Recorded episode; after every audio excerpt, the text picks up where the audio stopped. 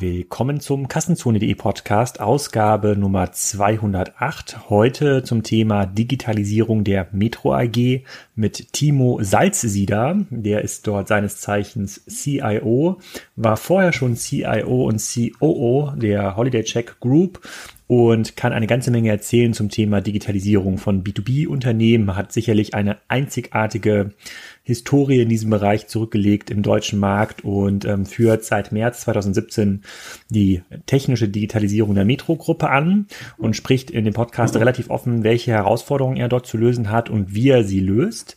Ähm, er erzählt unter anderem auch etwas über die ähm, groß angelegte Kooperation mit äh, Spriker Systems, meiner Softwarefirma und äh, in welchen Bereichen Spiker in der Metro Group zum Einsatz kommt und warum es dort zum Einsatz kommt und was er sich davon, äh, was er sich davon verspricht. Ähm, Timo hat sicherlich mit äh, über 2000 Leuten im IT-Bereich der Metro AG inklusive der Freelancer und den Digitalisierungsaufgaben des Gesamtkonzerns einen extrem großen Auftrag und ähm, hat da schon eine ganze Menge geschafft und noch ein sehr, sehr großes Brett vor sich. Aber aus meiner Sicht gehört die Metro-Gruppe zu den Unternehmen, die, wenn die Digitalisierung richtig angefasst wird, sehr, sehr weit vorne mit dabei sein kann und die auch kurz- bis mittelfristig erstmal wenig Angst vor Amazon haben muss, weil die Potenziale in den einzelnen Zielgruppen, darüber lernen wir gleich was im Podcast, sind gigantisch. Also viel Spaß mit dem Podcast mit Timo Salzieder und ähm, viel Spaß auch mit den Dingen, die da zur Spriker-Kooperation aufgedeckt werden. Moin Timo, willkommen zum äh, Kassenzone.de Podcast. Heute in einer ähm, ganz, ganz neuen, äh, äh, ganz, ganz neues Setup haben wir hier uns ausgedacht. Äh, ich sitze in Hamburg im Konferenzraum und du wirst hier live aus Düsseldorf ähm, dazu geschaltet. Wir unterhalten uns heute über äh, Metro, die Metro IT Organisation und äh, wie sich auch so ein bisschen das, das ganze Sicht auf das äh, Thema Omnichannel verändert. Ähm, der ein oder andere wird sicherlich Metro kennen hier von unseren Hörern, aber äh, nicht alle kennen dich. Vielleicht kannst du kurz mal sagen, wer du bist und was du machst. Ja, mein Name ist Timo Salzieder.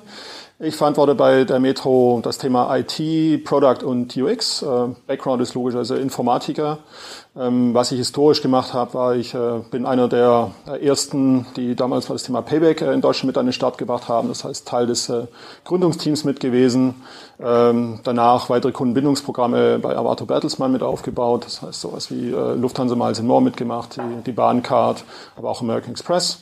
Dann schon sehr stark in das Thema E-Commerce mit rübergewandert. Das heißt, ähm, als Full-Service-Dienstleister im Bereich Fashion aktiv gewesen. Das heißt, so Brands wie Tommy Hilfiger, Hugo Boss, äh, C&A, Esprit, äh, komplett mit äh, E-Commerce versorgt. Das heißt, äh, Logistik, Callcenter, IT, Online-Marketing etc. Ähm, und danach äh, in Richtung Buddha Digital mich reinbewegt. Das heißt, äh, dort Berührungspunkte mit sowas wie Xing oder Elite-Partner gehabt, aber mich schwerpunktmäßig mit dem Thema ähm, Holiday Check beschäftigt. Das heißt, ich äh, war da der CTO zum Thema Holiday Check ein paar Jahre lang. Ja, und jetzt seit eineinhalb Jahren bei der Metro, wie gesagt, in der Funktion, dass ich IT, Product und UX verantworte. Und wie man, glaube ich, hört, ähm, bin Schwabe, versuche Hochdeutsch zu sprechen und an dieser Stelle liebe Grüße an den, an den Uwe Horstmann, der also aus der gleichen Hut kommt wie ich von Project A. Ja, super.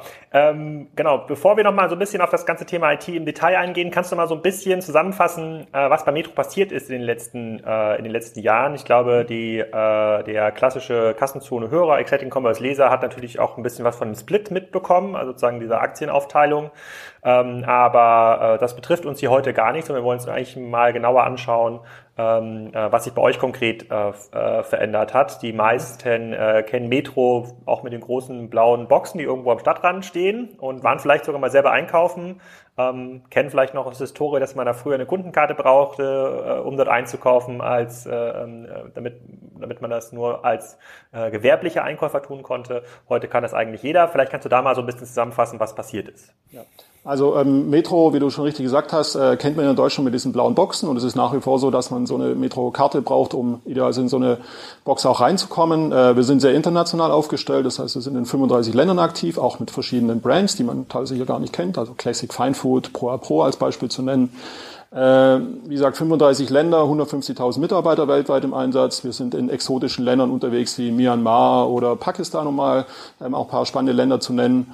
Ähm, machen 37 Milliarden Umsatz und von daher also relativ großes Business und bewegen uns halt jetzt logischerweise sehr, sehr stark äh, in diesem B2B-Umfeld jetzt auch Omnichannel-mäßig rein. Und das ist halt der Status, wo wir gerade stehen und äh, entwickeln in dem Umfeld natürlich auch wahnsinnig viele IT-Systeme, um einfach diese digitale Geschichte anzuschieben. Und der klassische Kunde bei euch ist der Pizzabäcker und, und der Hotelbetreiber oder wer, wer, wer, wer fährt denn eigentlich morgens in den Metromarkt mit der Kundenkarte? Ja, also wir haben drei Kundengruppen, von denen wir sprechen. Äh, die erste Kundengruppe sind sogenannte Horeca-Kunden, steht für Hotels, Restaurant und Catering. Also genau das, was du eben beschrieben hast. Äh, die zweite Gruppe nennt sich Trader, das heißt, es sind so Tante-Immer-Läden, das ist äh, sehr schwerpunktmäßig in Osteuropa, also Rumänien, Polen, Russland etc. sind klassische Trader-Länder für uns. Und dann gibt es noch sogenannte SEOs, steht für Small Companies und Offices. Ähm, das ist dann so klassisch äh, ein Wirtschaftsprüfer, vielleicht auch mal ein Steuerberater, eine Rechtsanwaltskanzlei, was dann eher Richtung B2C ein bisschen geht. Okay, und okay, verstanden. Das ist ja schon mal eine ganz andere Zielgruppe als das, was bisher im Online-Food diskutiert wird. Da reden wir über die klassischen ähm, Rewe-Edeka-Kunden. Ähm, der ist ja der trägt jetzt nicht so im Hauptteil eures Umsatzes bei. Das kann man, glaube ich, da schon mal raushören. Ähm, wahrscheinlich jemand, der neben dem Metromarkt wohnt, der wird auch die Wocheneinkäufe bei euch äh, äh, machen, aber ansonsten seid ihr da auf verschiedenen Feldern unterwegs. Ähm, wenn man den ähm, wenn man unserem Podcast so ein bisschen folgt und auch der ähm, allgemeinen Marktdiskussion und daran glaube ich halt relativ stark, ähm, hört man ja heraus, dass die Assets, die ihr heute habt, als, ähm, als B2B-fokussierter ähm, Händler für diese Zielgruppen, Trader, ähm, Hotels, Restaurants, ähm, dass diese Assets nach vorne hin zunehmend äh, mit IT gehebelt werden müssen. Also ich habe drückt das ja mal damit aus, es geht nicht darum, sozusagen die bessere, den besseren Pizzakarton zu verkaufen, in eurem Fall, sondern den Pizzakarton besser zu verkaufen. Also im Idealfall automatisiert den Pizzaladen äh, ähm, äh, nachliefern zu können. Nehmen wir mal so einen irgendeinen, nehmen wir mal irgendeinen äh, naives IoT-Szenario. Ihr seid irgendwie mit dem Kassensystem im Pizzaladen verbunden. Ihr seht, wie viele Lieferungen da rausgehen, wie sein Pizzakartonverbrauch ist, als Beispiel, und könnt dann automatisiert äh, nach, äh, nach äh, äh, sozusagen das, das Lager der Pizzakartons auffüllen. So, das ist ja so ein bisschen die, äh, so, so die Vision, über die man ähm, diskutieren könnte. Und das bedeutet ja, dass man, das hat ja nichts damit zu tun, dass ihr noch einen weiteren großen äh, Metroladen braucht in der gleichen Stadt, sondern ihr müsst euch auf einmal mit dem Kassensystem verknüpfen, ihr braucht eine deutlich smartere äh, Aussteuerung der eigenen, der eigenen Logistik. Äh, und da reden wir ja über relativ viel über IT. Das heißt, von den 150.000 Mitarbeitern, weiß jetzt nicht genau, wie viele im IT-Bereich ähm, arbeiten, kannst du gleich was zu sagen, müssten es aber demnächst deutlich mehr sein, um genau solche Szenarien aufbauen ähm, zu können. So gucke ich da von außen drauf auf den, äh, ähm, auf den Markt und sage, okay, wenn man das gut kann, dann muss man jetzt auch keinen Respekt haben von Amazon oder anderen, weil das ist so eine spezialisierte, so eine spezialisierte Dienstleistung, ähm, die ist äh, äh sozusagen, die, die, die ist schon relativ gut verteidigbar. Wie, wie schaust du auf solche Szenarien oder wie wichtig schätzt ihr das ganze Thema IT ein? Auch wenn du natürlich ein bisschen biased bist, muss man aufgrund deiner Position, ja, aber muss man auch dazu ja. sagen.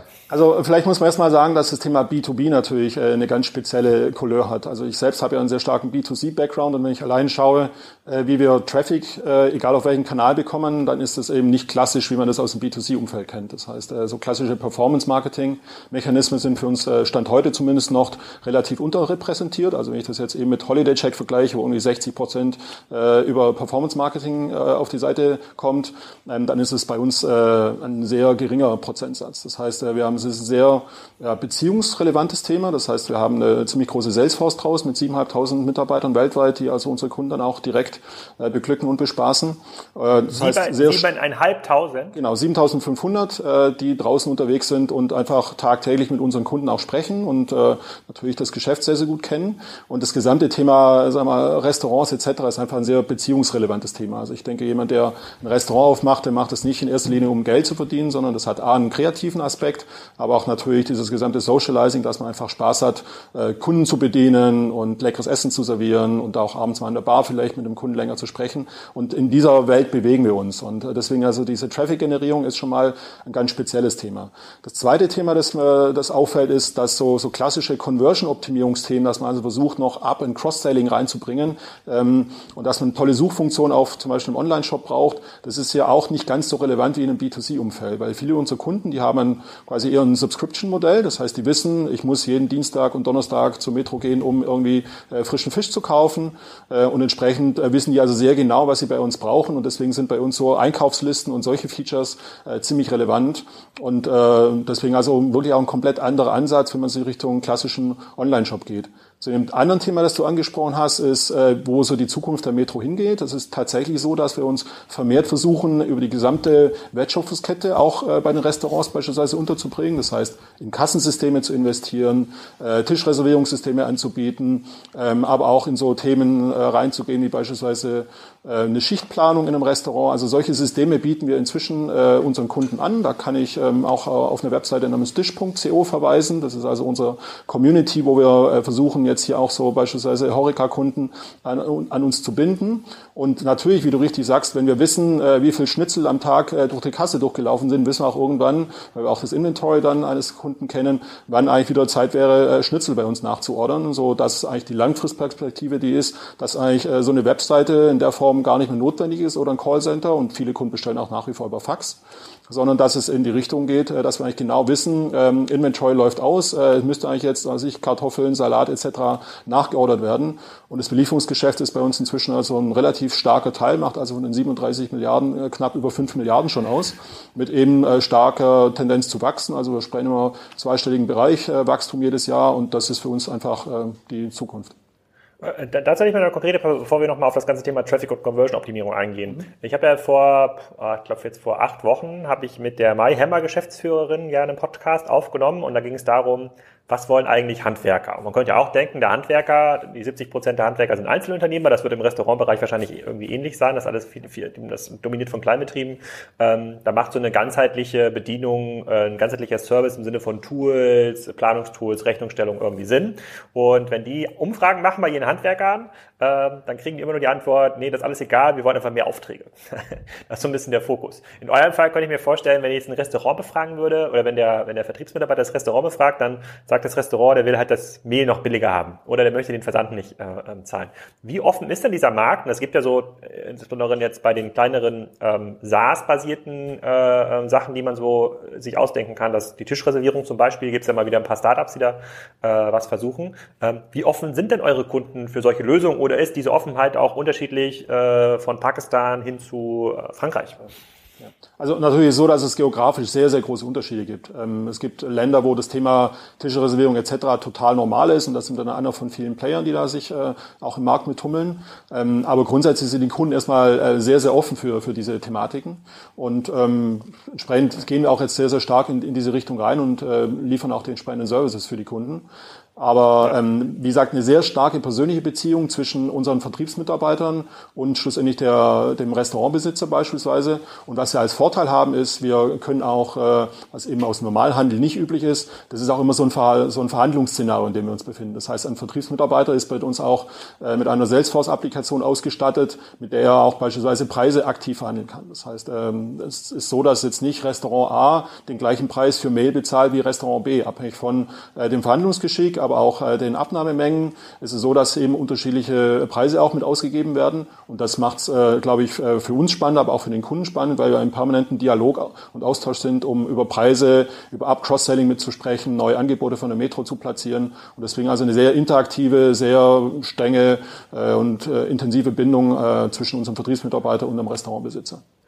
Ja, also äh, im Vergleich zu anderen äh, äh, Interviewpartnern oder auch Geschäftsmodellen, die hin und wieder mal bei Kassenzone analysiert werden, machen wir jetzt um das Metro-Modell selber gar nicht so viel, ähm, gar nicht so viel Sorgen, weil das ein sehr, sehr gut abgrenzbarer Markt ist und ähm, dieser Kundenstamm auch ähm, gar nicht jetzt so einfach von vielen anderen bedient werden kann. Ähm, kannst du aber mal, also diese Szenarien, die du aufmalst, die liegen alle auf der Hand, ob das das automatische Schnitzel, Schnitzel nachbestellen ist oder der Pizzakarton oder äh, im Hotel aufgrund der Hotelbelegung äh, Handtuchwaschservice, was auch immer Metro dort anbieten möchte. Ähm, wie organisiert das denn, wie organisiert ihr das denn auf der IT-Seite? Also wie viele Leute habt ihr denn eigentlich, die solche Applikationen äh, managen, programmieren und äh, und weiterentwickeln und, und, und wo sind da quasi eure eure Grenzen, wo ihr sagt, nee, hier wird's mir zu ein bisschen, hier wird's jetzt zu experimentell, ähm, das, das kaufen wir uns ein oder das lagern wir aus? Also die DNA der Metro ist grundsätzlich mal so, dass wir versuchen, möglichst viel selbst zu entwickeln. Äh, natürlich Standardapplikationen wie Finance äh, läuft hier bei uns auf einer SAP-Welt, äh, keine Frage. Aber unser gesamtes Warenwirtschaftssystem, auch der Online-Shop, ist äh, alles selbst gebaut. Wir sind eine relativ große IT-Einheit mit äh, weltweit 2500 Mitarbeitern. Äh, wir haben drei Locations hier in, Deutschland, also in Düsseldorf, wo das Headquarter ist, dann in Hannover und in Berlin. Äh, dann haben wir noch drei Locations in, in, Rumänien, wir haben noch was in Polen, wir sind in Indien relativ stark vertreten und sind gerade dabei, ein neues Büro auch in Shanghai zu öffnen, weil äh, das Thema China für uns ein sehr spannendes ist. Also können wir auch gleich nochmal über Innovation sprechen. Äh, da kommt wahnsinnig viel aus, aus China und äh, deswegen sind wir also auch da vor Ort jetzt präsent, weil es eben dort auch ein äh, spezifischer Markt für uns gibt. Ansonsten, wie gesagt, wir bauen wahnsinnig viel selbst und ähm, das wird auch so in der Form weitergehen, wobei natürlich immer wieder Diskussionen da sind, ob wir unser Warenwirtschaftssystem nicht auf eine Standardsoftware heben sollten, wie sowas wie SAP oder Oracle. Das sind aber immer wieder Diskussionen, die hier natürlich auch hochkommen. Ja, bei, bei den großen Migrationsprojekten gab es ja in der Vergangenheit ähm, immer relativ viel, äh, relativ viel Unruhe im Markt. Also ich glaube, das letzte große Event, was da passiert ist, war ja äh, das, äh, das Desaster mit SAP und Lidl, was immer auch dahinter gesteckt hat. Aber es fällt ja keiner großen Organisation, insbesondere mit so einer langen Historie wie Metro leicht, die vielen, vielen Dutzenden Applikationen zusammenzuziehen zu einer Standardapplikation.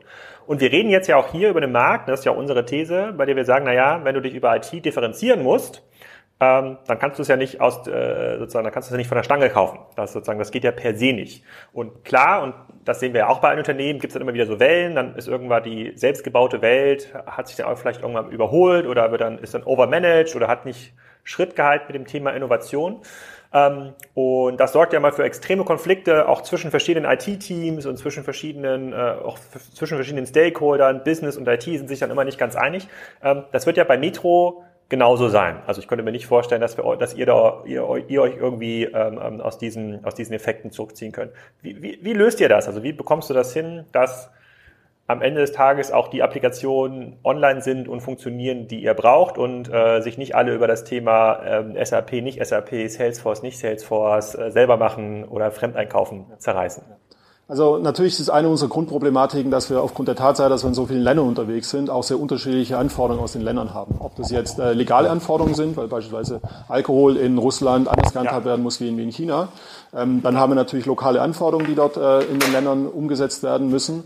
Ähm, wir versuchen das trotzdem über eine zentrale IT mit äh, zu bewerkstelligen. Und in dem Kontext äh, haben wir einen ziemlich rigiden äh, Portfolio-Management-Prozess eingeführt. Das heißt, wir ähm, bekommen äh, im Sechsmonatstakt hier ähm, Projektanträge rein, die wir dann auch entsprechend klassifizieren über bestimmte Kriterien wie Business Value, aber auch äh, Strategic Value. Und in dem Kontext priorisieren wir alle sechs Monate, sodass also alle sechs Monate ähm, auch äh, die Ausrichtung der IT in der Form mit vorgegeben wird. Da ist das Top-Management voll involviert, beispielsweise dieser Strategic Value, der wird hier durchs Top-Management äh, entsprechend mit auf den Anträgen äh, mit durchkalkuliert. Und äh, ansonsten sind wir noch äh, gerade dabei, seit einem Jahr auch äh, sowas wie Objectives and Key Results, also OKRs einzuführen, um dort auch ein besseres Alignment äh, zwischen den verschiedenen Ländern und Einheiten hinzukriegen, äh, so dass wir also dort auch, äh, was so methodisch angeht und agil machen wir eh schon jahrelang, ist also für uns eher Standard, dass wir also unsere ganzen Projekte agil entwickeln. Das heißt, alle zwei Wochen äh, wird entsprechend in einem, in einem Sprint äh, dann auch äh, Sachen mit delivered, äh, haben Multiple Deployments am, am Tag, Test Automation, also von daher sind wir technologisch sehr, sehr modern aufgestellt. Ähm, aber es ist richtig, dass wir natürlich äh, in permanenten Diskussionen sind, welches Land jetzt zuerst welches Feature bekommen soll, ob wir irgendwelche eine Spezialnummer äh, jetzt hier für Russland bauen müssen. Äh, wir erlauben aber auch neben den zentralen IT-Systemen den Ländern, dass sie lokale Applikationen entwickeln. Und wir fahren einen ganz klaren API-First-Ansatz. Das heißt, wir bieten APIs aus der Zentralapplikation heraus an, sodass Länder in der Lage sind, auch mit eigenen lokalen Applikationen in den verschiedenen Ländern laufen auch lokal eigene Webshops beispielsweise, ähm, dass sie sich gegen das zentrale Backend connecten, wo wir, wie gesagt, hat APIs. Du hast angesprochen OKRs im IT-Bereich, also Objective Key Results. Wie kann man sich denn die vorstellen? Also ich könnte mir sowas vorstellen wie IT-Produktivität. Das ist ja so ein Thema, auf das wir immer sehr stark äh, äh, forcieren. Also wie schnell bist du fertig mit der Integration oder Implementierung von Features oder Integration in System? Ähm, ist das so ein OKR, mit dem ihr versucht zu steuern oder habt ihr da andere Sachen in der IT? Ja, also ähm, wir, wir arbeiten mit sogenannten Moles, das sind also Midterm Goals, die wir also für ein Jahr dann auch äh, zentral vorgeben, sagen, das sind die fünf Themen, auf die wir uns konzentrieren. Ist aber auch ein Bottom-up-Ansatz, sodass die Teams sich gegen diese fünf, äh, wir mal, Guiding OKRs dann auch äh, arbeiten. Und äh, eins davon ist, und das hat jetzt auch gar nicht so sehr nur mit Technik zu tun, ist, äh, dass wir auch eines, alles unsere Objectives haben, äh, wir offer a great place to work. Das heißt, sehr, sehr stark auf das Thema Employer Branding und, äh, und gute Arbeitsumgebung mit abzielen. Aber wir haben auch so OKRs, die heißen, äh, dass wir halt unsere, unsere Daten, die wir natürlich in einem ganz tollen Setup haben, weil jeder Metro-Kunde, der mit seiner Karte hier äh, bei uns äh, reingeht, wissen wir natürlich, wann war der im Store, welche Produkte hat er gekauft, in welcher Frequenz kommt er, ähm, das heißt, diese Daten wollen wir auch mit nutzen und solche OKRs entstehen. Das heißt, äh, neben den weicheren OKRs, wo es also um Great Place to Work geht, haben wir eben auch äh, Daten, Omnichannel treiben, ähm, aber auch ähm, Punkte, wo es äh, eher Richtung ja, technischen Themen geht, dass wir als Beispiel die, unsere Systemlandschaft simplifizieren wollen. Also solche OKRs sind definiert, aber wir haben es eben auf fünf Stück ähm, hier auf globaler Ebene mit äh, reguliert und diese fünf haben jetzt mal eine Gültigkeit von zwölf Monaten und äh, diese OKRs selbst laufen allerdings im Zyklen von drei bis sechs Monaten immer wieder gegen Ich habe im letzten Podcast mit dem Florian Heinemann äh, nochmal ganz explizit über das Thema Recruitment gesprochen. Der ist gerade live gegangen vor, ähm, vor, vor wenigen Tagen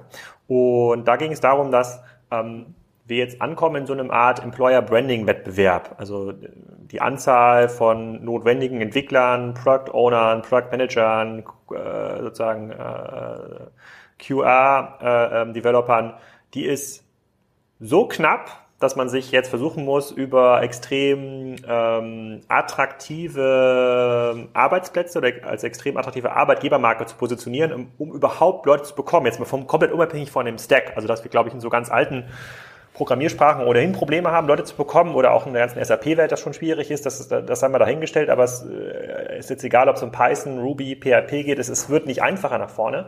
Ähm, erlebt ihr das auch und wenn ja, wie geht ihr damit um? Also ähm, ich habe die Folge mit. Florian Heinemann gehört und äh, alles, was dort beschrieben ist, machen wir. Ähm, das heißt, wir haben erstmal in der Tat einen sehr modernen Tech-Stack. Das heißt, um mal ein paar Schlagworte reinzuschmeißen, also React, Scala, Go, Microservices, Cassandra. Ähm, wir setzen sehr intensiv äh, Spryker natürlich. Ähm, wir setzen auch, äh, was ich, Google Cloud beispielsweise ein. Also von der, da ist unser Technologie-Stack erstmal sehr attraktiv.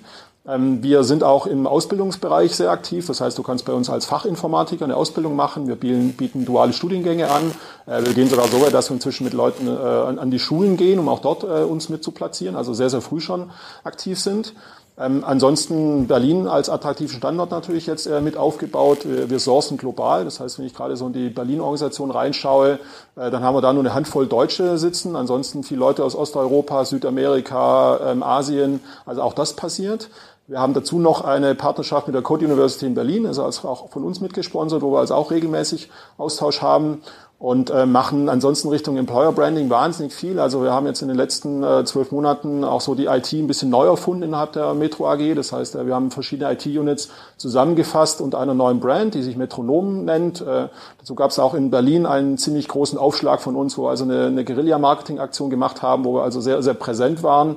Und äh, inzwischen ist also die Marke, wir haben da ein dediziertes Brand Experience Team, die also einen sensationellen Job machen und nur damit beschäftigt sind, auch hier diese, diese Marke nach außen zu tragen. Das heißt, ob es jetzt Hackathons sind, ob es Meetups sind, ähm, ob wir auf Konferenzen sprechen. Und wenn du hier über den Campus äh, bei der Metro gehst, dann siehst du also regelmäßig Leute mit Metronom-Hoodies und T-Shirts rumlaufen, so dass man also da schon sagen kann, dass wir in die Richtung sehr, sehr gut unterwegs sind. Und dadurch, dass wir international aufgestellt sind, sourcen also jetzt nicht nur äh, hier in Deutschland, sondern auch die Standorte in Rumänien wachsen sehr, sehr stark. Ähm, aber auch ähm, das Recruiting jetzt in, in China geht jetzt los. Und in, in ähm, kannst du mal was dazu sagen, wenn, jetzt, wenn du dazu redest, den Standort Berlin stärken? Über was für Zahlen reden wir denn äh, da an Anzahl an Leuten, die in so einen Standort dann in Perspektive dann mal rein sollen, weil ähm, in Berlin treffen ja vor allem, ja, ich würde es jetzt mal, ohne das despektierlich zu meinen, irgendwelche Accelerator-Programme oder so Innovationslabore ja, von größeren Unternehmen, die sich sagen, oh, komm, wir bauen mal 20 Leute da auf, in der Hoffnung, ähm, dass wir dort aus dem Standort Innovationen mitnehmen können, die wir dann bei uns in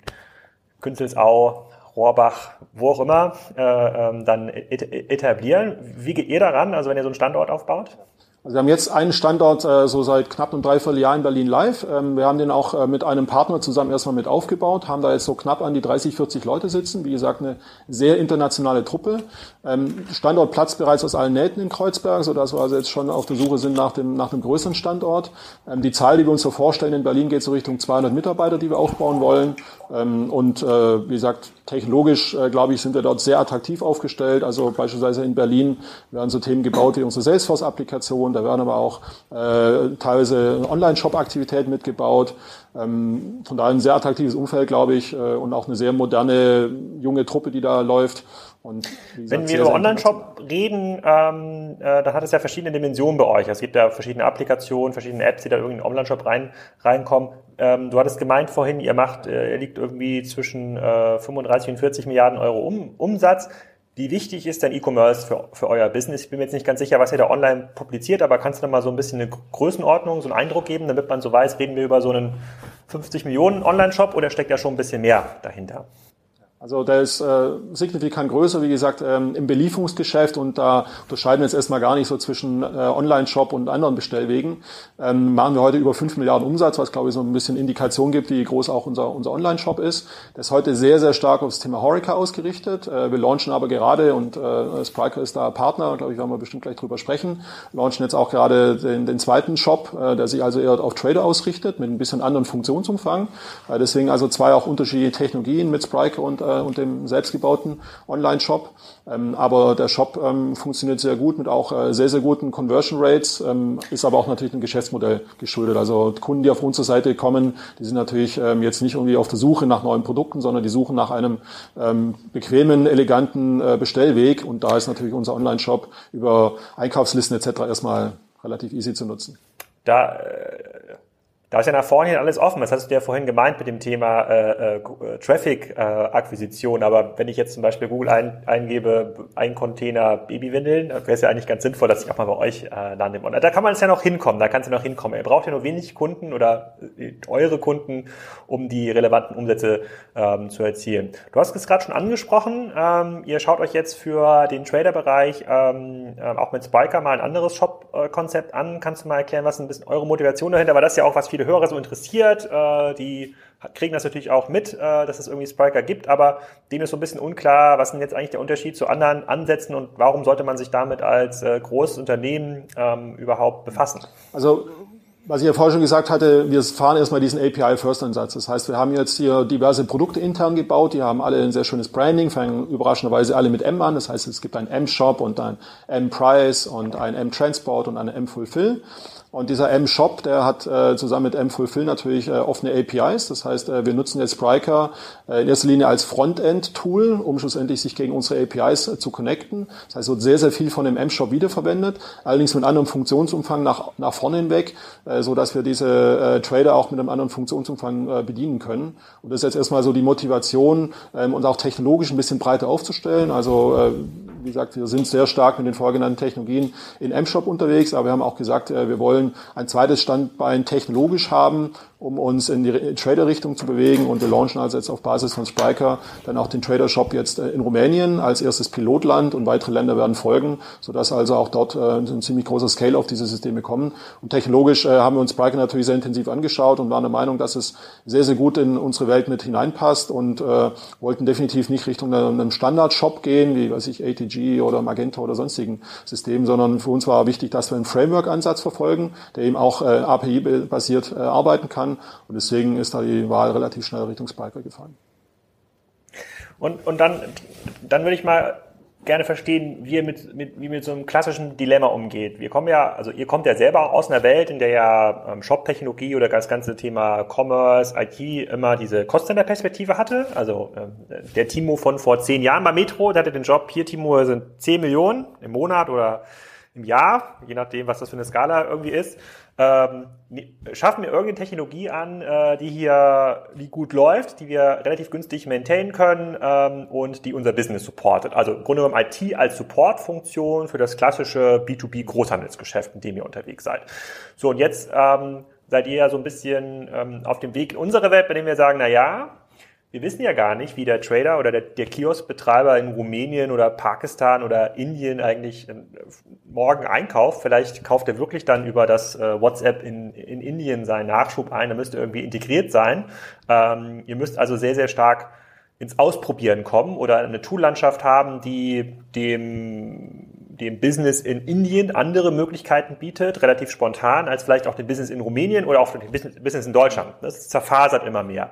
So, und das ist ja erstmal ähm, ja gar kein Unterschied in gut oder schlecht, das ist ja erstmal dem Marktverhalten geschuldet. Es gibt da quasi kein angleichendes Konsumverhalten oder kein angeglichenes Konsumverhalten über alle Märkte äh, äh, hinweg, führt aber dich ja in ein totales Dilemma. Du musst jetzt ja auf einmal entscheiden, ähm, welches Budget allokierst du eigentlich in äh, sozusagen in, in, in sogenannte Backend-Systeme, nenne ich sie mal, die, äh, die jetzt 10, 15 Jahre eigentlich immer mit den gleichen Prozessen laufen sollen. Und wie geht man mit diesem ganzen neuen Kram um, ähm, äh, die ja auch funktionsüberschneidend sind. Du kannst das PIM-System nach links bauen, nach rechts bauen, du kannst das CM-System von unten nehmen, von oben nehmen und das, diese, das, dieser, dieser, dieser ähm, ähm, Applikationssalat, nenne ich mal, der ist ja total schwer äh, zu handhaben. Hast, habt ihr da jetzt irgendwie ähm, Erfahrungen gesammelt oder kannst du den vielen CIOs, die hoffentlich zuhören, so einen Tipp geben, wie man da, äh, wie man da rangeht? Also äh, die Logik ist erstmal, dass wir ein sehr standardisiertes Backend haben. Das heißt, dieses Backend ist aber auch offen in der Form, dass wir, wie gesagt, diese APIs anbieten. Äh, wir haben aber auch äh, Standardkomponenten für den Shop. Und deswegen gibt es eben eine, einen Trader-Shop, aber auch einen, einen Horeca-Shop. Äh, der kann von den Ländern direkt eins zu eins so verwendet werden. Abhängig von der Größe des Landes und auch dem Potenzial, das wir in den Ländern sehen, passen wir diesen Shop auch gegebenenfalls auf lokale Bedürfnisse an. Das nennt sich dann bei uns Advanced Services.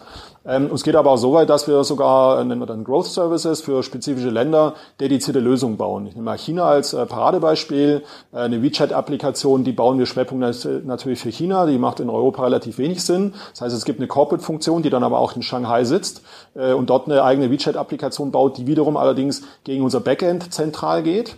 Äh, so dass wir dort also schon relativ viel Flexibilität anbieten, aber wir packen dann noch on top alles drauf. Das heißt, wenn ein Land der Meinung ist, dass äh, der Corporate Standard und auch diese Advanced Services oder Growth Services für die Länder nicht passt, äh, dann können die Länder auch lokale eigene Shops bauen, was auch einzelne Länder tun. Aber auch da ist wieder, ähm, die gehen zentral gegen unseren, unser, unseren API-basiertes Backend und bieten deswegen also auch die entsprechende Flexibilität, sodass die Länder mit lokalen Anforderungen relativ gut umgehen können. Muss man sich in anderen Ländern das auch so vorstellen, dass es da große Metromärkte gibt, in der jetzt der, äh, der pakistanische Händler äh, der Trader ähm, einmal die Woche hinfährt und sich Nachschub holt? Ja, also ähm, die Geschäftsmodelle sind sehr unterschiedlich. Also beispielsweise China ist es fast schon eher B2C-lastig. Das heißt, da ist auch gar nicht zwingend notwendig, dass du eine Metrokarte dabei hast, was aus Datengesichtspunkten ein bisschen schade ist.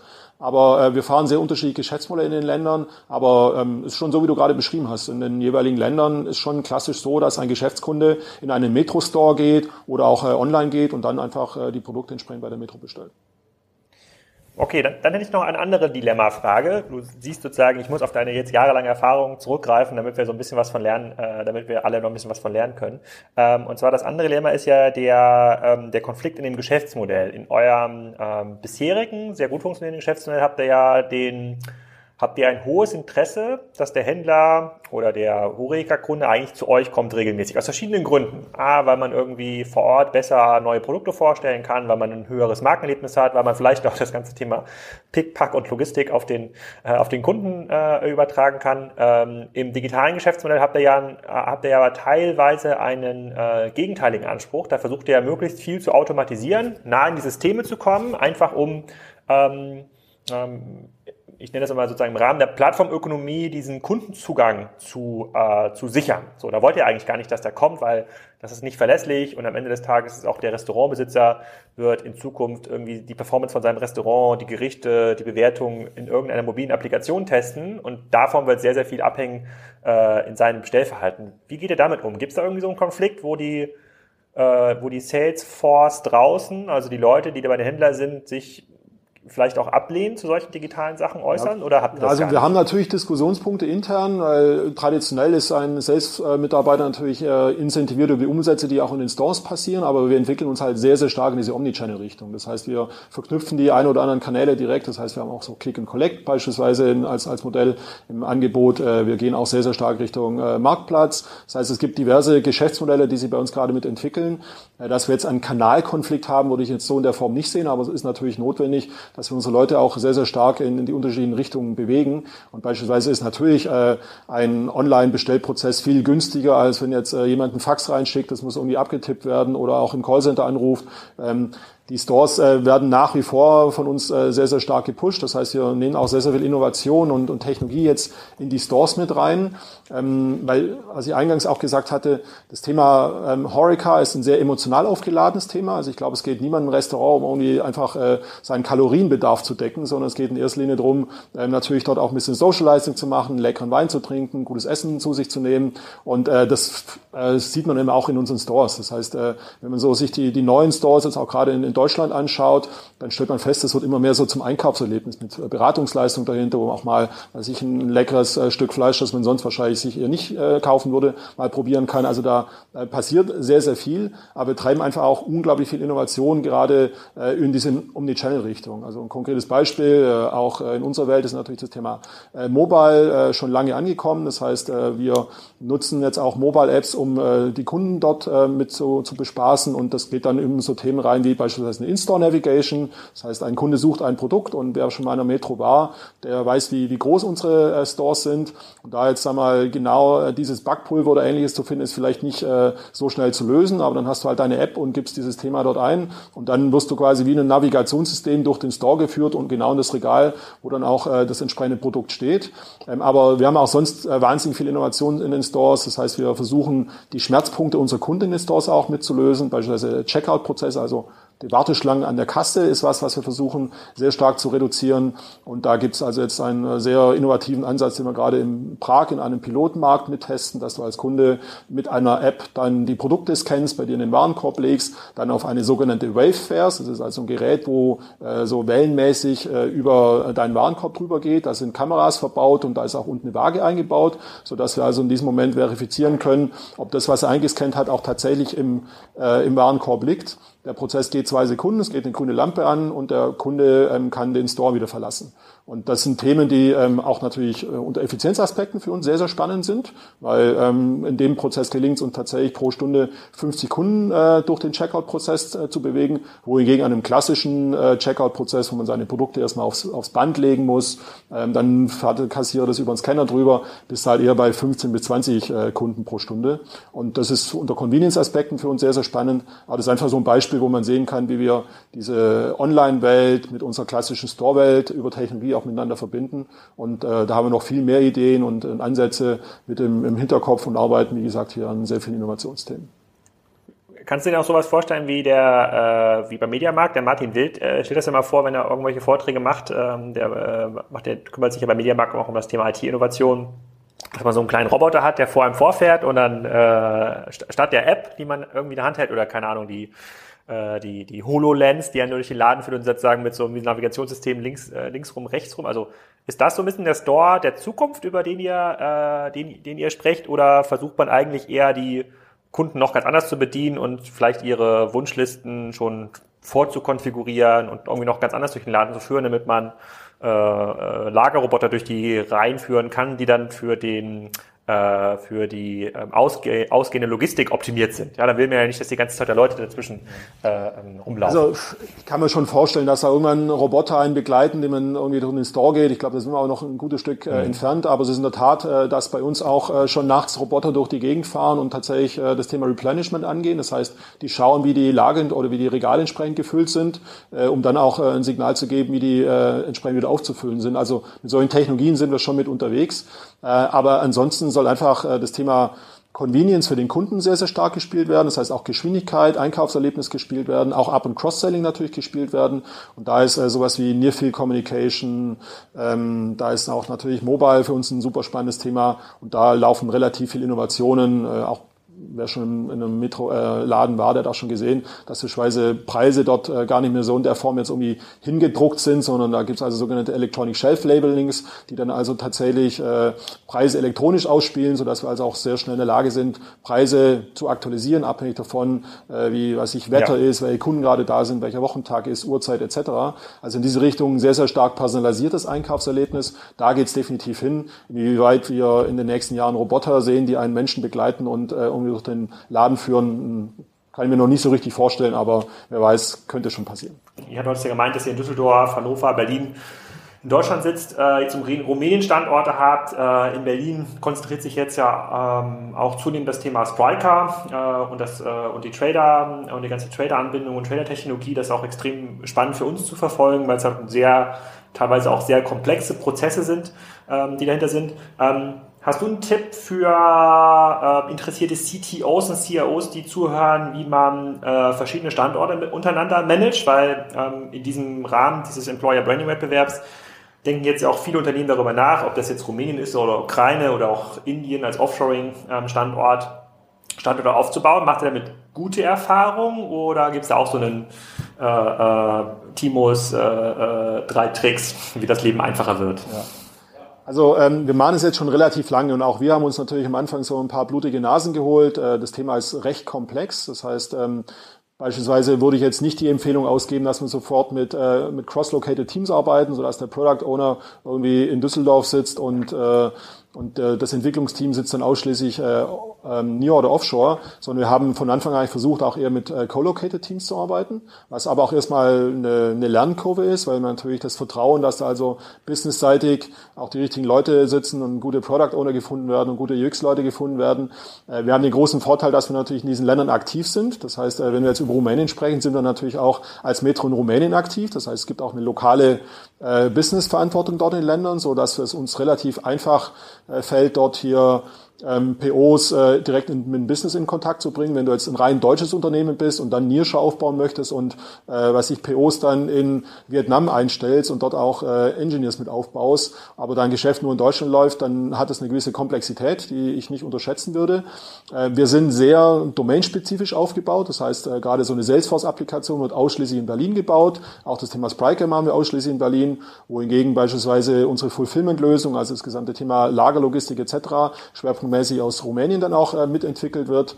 Äh, unsere Supplier-Lösungen werden hier in, in, Düsseldorf mitgebaut, also kreuz und quer verteilt, aber immer mit dedizierten Funktionsbausteinen, die dann an diesen, in diesen Ländern arbeiten oder in diesen Standorten arbeiten. Das heißt, eine Vermischung der Teams über verschiedene Standorte hinweg, äh, eine Vermischung äh, auch von den verschiedenen Rollen über die Standorte hinweg, finde ich persönlich relativ schwierig. Also ich würde immer die Empfehlung ausgeben, ein spezifisches Thema an diesem Standort zu platzieren. Und ich würde auch immer die Empfehlung geben, da komplette Teams mitzuhaben und auch den Teams das entsprechende Vertrauen zu geben, dass sie in der Lage sind, da ein gutes Produkt zu entwickeln. Und wie lange bleiben denn die einzelnen Teammitglieder an den äh, an ihren Themen dran? Ich kann mich erinnern an einen Podcast mit dem Sebastian Betz von About You und da ging es auch um das Thema IT-Organisation und ähm, die haben äh, gelernt, dass sie ähm, die einzelnen Entwickler eigentlich nicht länger als ein Jahr, zwei Jahre auf einem festen Thema haben wollen, damit sie übergreifend in der Organisation auch verschiedene Applikationen kennenlernen und es nicht dieses Not Invented Here Syndrom gibt, was sich ja relativ schnell in ähm, gewachsenen IT-Organisationen einstellt. Habt ihr das auch, dass dann jemand sagt, komm, du musst jetzt hier raus aus der ähm, Salesforce-Applikation rein in die Spike-Applikation, weil da gibt es eine bestimmte, eine bestimmte Schnittmenge und das macht Sinn für beide, für beide Seiten. Macht ihr sowas auch? Ja, also ich, äh, wir versuchen äh, eine gewisse Stabilität in den Teams zu halten, weil mal übertrieben, wenn wir alle vier Wochen die Teams mischen würden, dann würde natürlich auch nicht ein entsprechendes äh, ein entsprechender Team-Spirit mit entstehen. Von daher versuchen wir die Teams relativ konstant zu halten, aber so Richtung Größenordnung zwei, drei Jahre dann mal ein Team zu wechseln, das ist durchaus auch von unserer Seite aus mit gewünscht. Ähm, aber ja, das Thema, vielleicht auch nochmal da ein schönes Beispiel, wenn wir uns neue Mitarbeiter anfangen, dann weisen wir die nicht irgendwelchen Teams zu, sondern gibt es bei uns so ein internes Speed-Dating. Das heißt, der Entwickler ähm, ist quasi im Bewerbungsprozess, aber nicht er bewirbt sich bei den Teams, sondern genau andersrum. Das heißt, die Teams bewerben sich bei dem, bei dem Mitarbeiter und äh, der Mitarbeiter entscheidet dann selbst, in, welche, in welches Team er dann reingehen möchte. Und Mitarbeiter haben auch die Möglichkeit, selbst zu entscheiden, ähm, jetzt wieder aus dem Team rauszugehen und ein anderes Team zu wechseln. Aber dass wir jetzt sagen, jetzt sind irgendwie zwei Jahre erreicht, jetzt musst du irgendwie wechseln, das haben wir nicht. Wir versuchen die Teams einigermaßen stabil zu halten. Aber es ist auch äh, eine natürliche Veränderung da, dass wir also dann tatsächlich Mitarbeiter standortmäßig verschieben. Es ist auch natürlich mal spannend für den Mitarbeiter, sie international zu bewegen. Und da greift jetzt natürlich äh, der Vorteil eines Großkonzerns. Wir können da relativ viel bieten. Ähm, auch was jetzt hier, sagen wir, unsere genannten Sozialleistungen angeht, sind wir natürlich vorbildlich aufgestellt, ob das jetzt hier ähm, äh, Pensionszahlungen sind oder auch hier am Standort Düsseldorf haben wir beispielsweise drei Kitas. Das sind, wir haben natürlich hier ähm, Vorteile, die so ein klassisches Startup äh, jetzt nicht mitbieten kann. Aber in die Richtung machen wir also relativ viel. Deswegen auch eines unserer Objectives in Key Results ist äh, Offer a Great Place to Work. Wir wollen wollen einfach eine sehr, sehr gute Arbeitsumgebung unseren Mitarbeitern. Wie viele Leute alleine in dem Metronom-Umfeld arbeiten in Düsseldorf? Wir sind in Düsseldorf knapp 1000 Mitarbeiter. Wir haben nochmal knapp 900 in Rumänien sitzen. Und in Berlin sind wir noch relativ klein mit 30, 40 Mitarbeitern, sind 50, 60 in, in Hannover. Und in Indien sind wir noch relativ groß mit 200, 300 Mitarbeitern und China bauen schwerpunktmäßig rein. Ja, sehr cool. Dann wünsche ich euch auf jeden Fall mit dem Launch der nächsten Applikation, insbesondere natürlich mit dem äh, Spriker Launch in, in Rumänien, äh, äh, viel Erfolg. Äh, noch eine höhere IT-Produktivität. Ich bin mir sicher, äh, wir werden dich noch das ein oder andere äh, Mal hören auf einer E-Commerce-Konferenz, weil ähm, das, was wir mit dem Florian in meinem Podcast gesprochen haben, das ist so meine Sicht auf den, ähm, auf den Markt dieser Kampf um Talente wird ähm, immens schärfer geführt werden in den nächsten Jahren, wenn jetzt auch Industrien äh, digitalisieren, die sich bisher davon nicht betroffen gefühlt haben. Stichwort äh, Automobilhersteller. Da sind eure Standorte jetzt nicht von betroffen, das ist dann eher so Stuttgart und München, aber trotzdem wird das spannend. Das betrifft auch Berlin, Düsseldorf und, ähm, äh, und Hannover. Bedanke mich für deine Zeit ähm, und äh, dann verfolgen wir ganz aufmerksam äh, weiter, äh, was mit Metro und Metrodom passiert. Ich hoffe, der Podcast hat euch gefallen.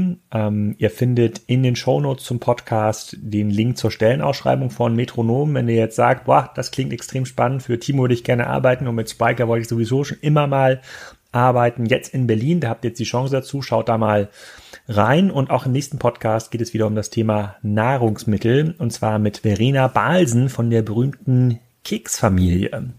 Jetzt erstmal noch eine schöne Woche.